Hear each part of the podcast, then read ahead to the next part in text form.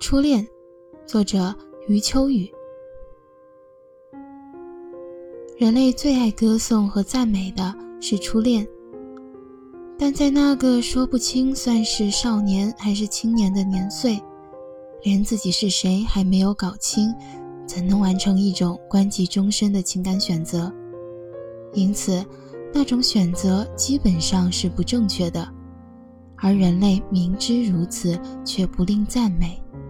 赞美那种因为不正确而必然导致的两相糟践，在这种赞美和糟践中，人们会渐渐成熟，结识各种异性，而大抵在中年，终于会发现那个唯一的出现。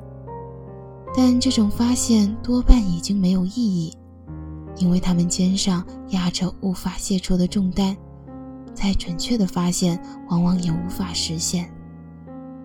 既然无法实现，也就不要太在乎发现。即使是唯一，也只能淡然颔首，随手挥别。此间情景，只要能平静地表述出来，也已经是人类对自身的超越。